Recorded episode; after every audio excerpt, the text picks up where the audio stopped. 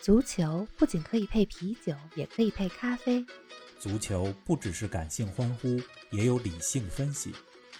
足球不只有皇马、巴萨、梅西、C 罗，也有不为人知但值得歌颂的球队和球员。足球不只是九十分钟的体育比赛，可以贯通世间万象，纵横五洲四海。足球小世界，世界大球场，一杯咖啡的时间，陪你聊足球，但不止于足球。第一百四十届英格兰足总杯决赛上周末打响，莱斯特城一比零战胜切尔西，球队历史上首次捧杯。蒂勒曼斯的精彩远射，舒梅切尔的神勇扑救，主教练罗杰斯的证明之战，久违的两万多名现场球迷，这场决赛留下了太多难忘瞬间。有莱斯特的地方就有神奇，这次足总杯冠军可以被称为蓝湖奇迹二点零版吗？更多精彩内容尽在本期足球咖啡馆。听众朋友们，大家好，欢迎来到新一期足球咖啡馆。冯老师你好，林子好，听众朋友们大家好。有朋友知道咱们这期要说莱斯特城，是跟我说啊，咱们这节目真是专为非豪门球队进行 PR，我觉得挺有意思的。嗯以后有一天，如果咱这节目名称改成了叫做“平民球队之家”，是啊或者叫“平民球队 PR 平台 ”，大家可千万别感到惊讶，是的，我这是开玩笑。嗯，咱们节目确实说了不少非豪门球队，嗯亚特兰大、法兰克福、西汉姆联、利兹联。上礼拜说的黄色潜水艇比利亚雷亚尔，是的，这都是非豪门球队。而且莱斯特城，我记得咱们今年二月份的时候好像说过，当时的主题呢是莱斯特城是否算是英超第七大豪门。嗯，没想到这么快又回来说莱斯特城了。这回呢，是因为他们足总杯夺冠了，而且是球队历史上的第一个足总杯冠军。没错，上周末进行的足总杯比赛，不知道大家看直播没有，或者看没看集锦？我觉得这是一场非常经典的足总杯决赛，嗯，对得起这赛事一百四十年的历史，也对得起熬夜看球的球迷。啊，那对莱斯特城来说呢，这是他们第五次进决赛，前四次进足总杯的决赛都输了。嗯，那最近一次进决赛呢，在这次之前是一九六九年的事儿了，所以这是五十二年来的第一次进足总杯决赛，哎，夺得了队史足总杯的第一个冠军。是啊，真是不容易啊。虽然足总杯的受关注程度不如英超和欧冠啊，但毕竟还是全世界历史最悠久的杯赛了。而且今年的决赛对阵双方，切尔西和莱斯特城也算是势均力敌。更加难能可贵的是，两万一千名观众终于来到了现场，我们隔着电视屏幕都能感受到球迷回到场上的那种助威的声音。莱斯特领先之后呢，瓦尔迪也是朝着本方球迷振臂高呼，鼓舞气势。久违的球迷与球员的互动场面又回来了。王老师，快跟我们说说这场比赛本身吧。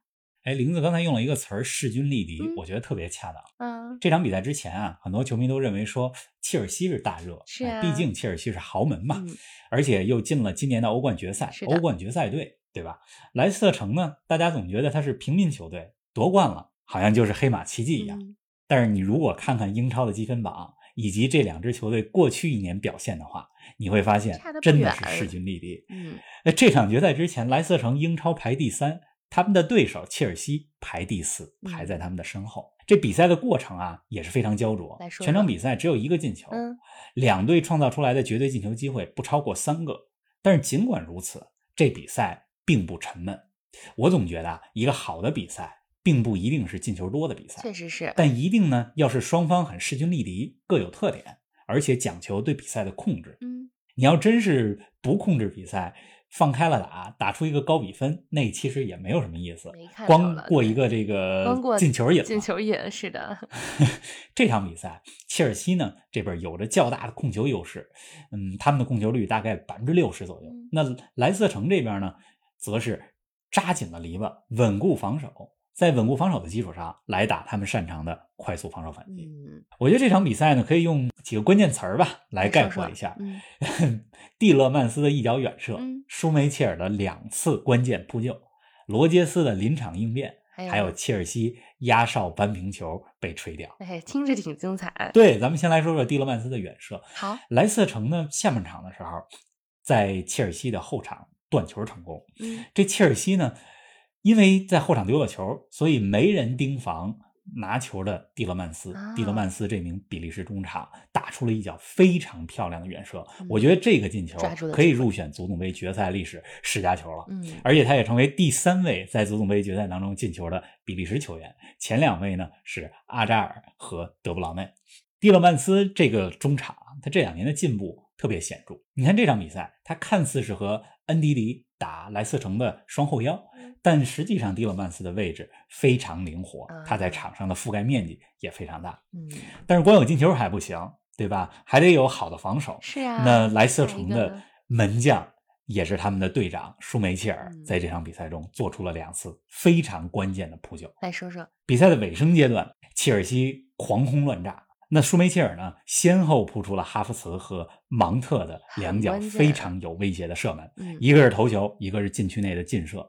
舒梅切尔也被评为了这场比赛的最佳球员。嗯而且特别有意思的是呢，他的父亲皮特舒梅切尔曾经跟随曼联获得过三个足总杯的冠军。是的，这舒梅切尔父子成为了第二对儿在足总杯历史上夺冠的父子。嗯，这第一对儿呢是伊恩赖特和赖特菲利普斯啊，这还挺有意思的。双的球员。咱们再说说这个教练他们的主教练罗杰斯。嗯，罗杰斯这场比赛的临场指挥，我觉得也是非常值得称赞的。因为莱斯特城上半场三十多分钟的时候，主力的中后卫埃文斯就因伤下场。嗯，下半场呢，切尔西又连续换上了四个攻击手，轮番轰炸莱斯特的后防。啊，在这种情况 下我觉得罗杰斯嗯的战术调整是非常及时的。嗯，呃，各种战术的变化帮助球队守住了最后的胜局。而且别忘了，莱斯特这场比赛，他们两个非常关键的球员哈维·巴恩斯和贾斯汀都因伤缺阵，没法踢。啊这在这种情况下，嗯能赢切尔西不容易。当然了，切尔西这边我觉得运气也有点差，两个必进之球被舒梅切尔扑出来了。嗯，比赛快结束的时候进了一个球，但是呢，回看这个 VAR 发现这球越位了，所以被吹掉了。切尔西的球员在那儿庆祝，白庆祝，越位。如果这球进了，还能进加时。还有个希望。反正我是觉得昨天的比赛，切尔西没有他们在欧冠当中踢得好。你看他们在欧冠当中踢马竞、踢皇马、嗯那几场比赛踢得相当好昨天踢的状态有些一般，嗯输球呢也在情理当中。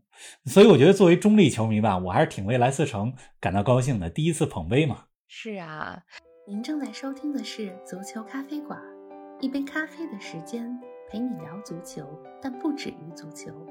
欢迎您在各大音频平台关注我们的节目，同时欢迎关注冯老师的足球评论公众号“冯球必侃”，让我们一起聊球、砍球、追球。莱斯特夺得足总杯之后呢，很多人都在说，五年前的英超夺冠是蓝狐奇迹1.0版，今天的足总杯夺冠呢是蓝狐奇迹的2.0版。方老师你怎么看呢？而且我知道足总杯的分量没法和英超相比啊，但这次莱斯特能夺冠，是不是也算个小奇迹呢？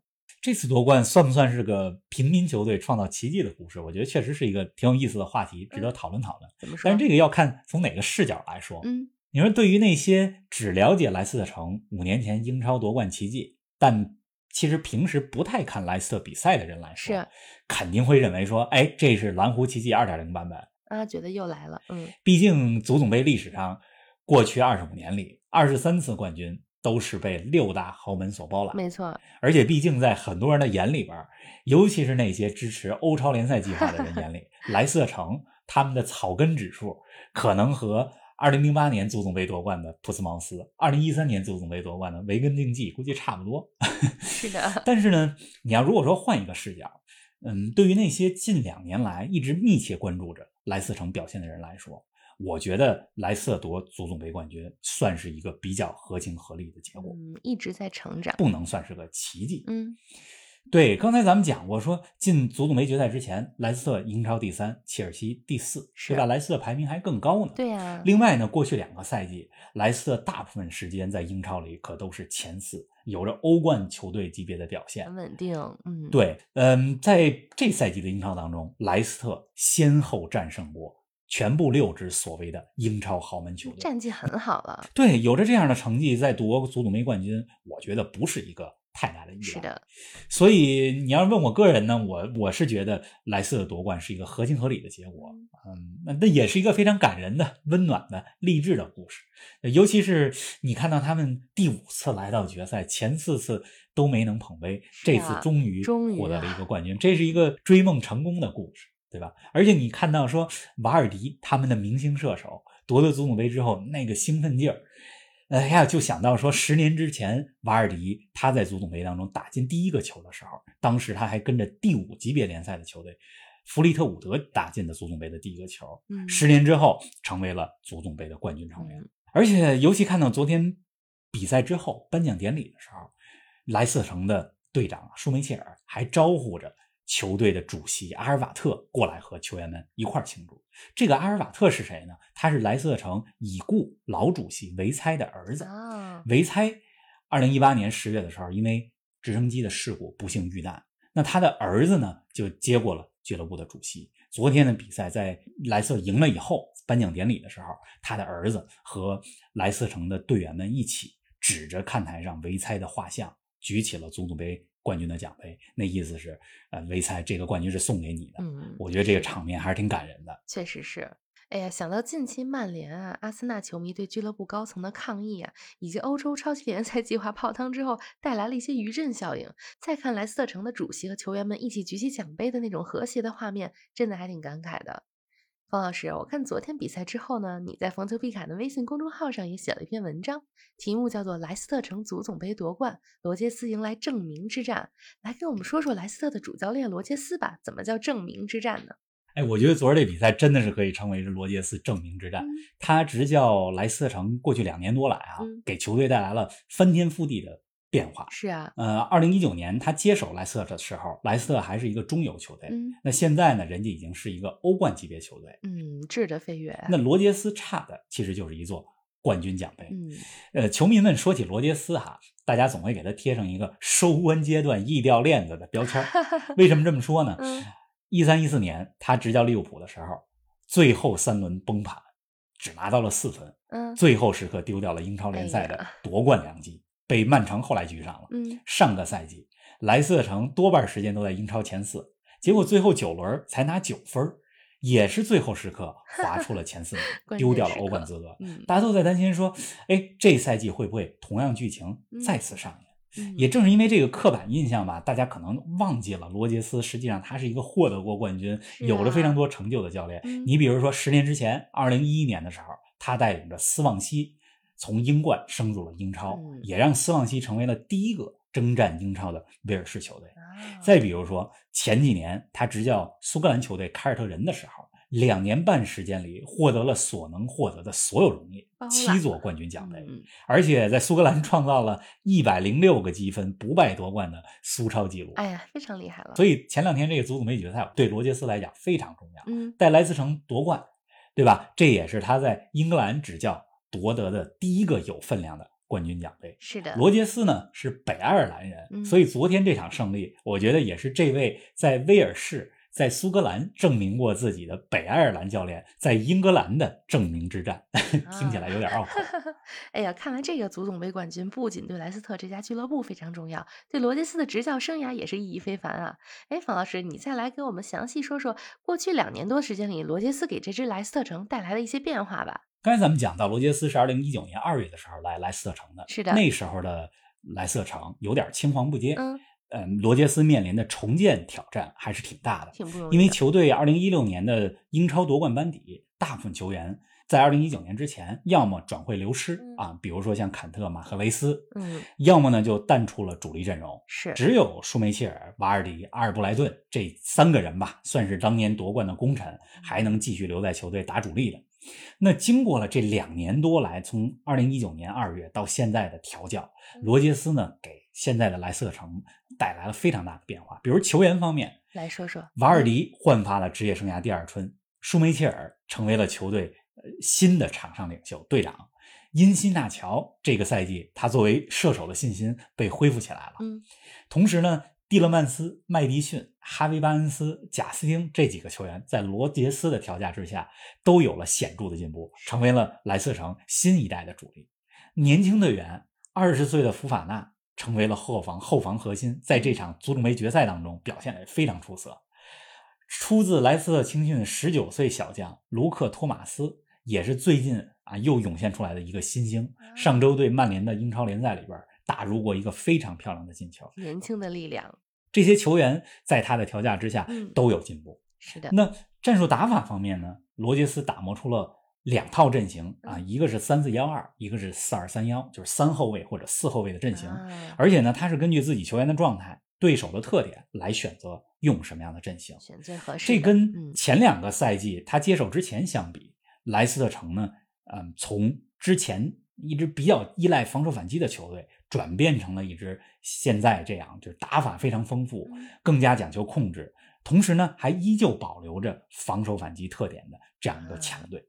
而且别忘了，过去两年里，莱斯特城每年夏天都卖出一个明星球员。二零一九 年是马奎尔，二零二零年是齐尔维尔，在这种情况下，球队战绩还能这么稳定，嗯，不容易。对，所以莱斯特板凳厚度啊，他没法跟六大豪门比，是的，不能大幅度轮换。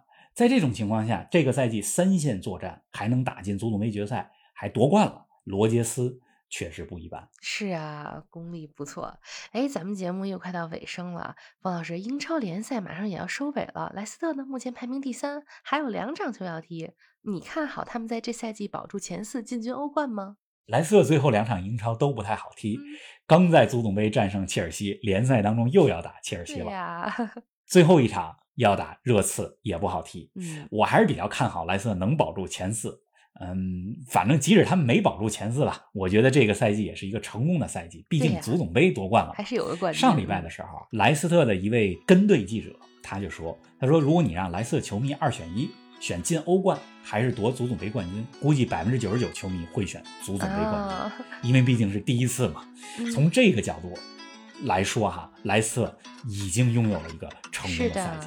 当然了，如果能进欧冠，对吧？对俱乐部的财务。”对对，各方面又有一个新的提升，那就双喜临门了。咱们拭目以待吧。好啊，让咱们继续关注一下莱斯特城，看看他是不是能够保住前四，进军欧冠。咱们下一期不见不散。不见不散。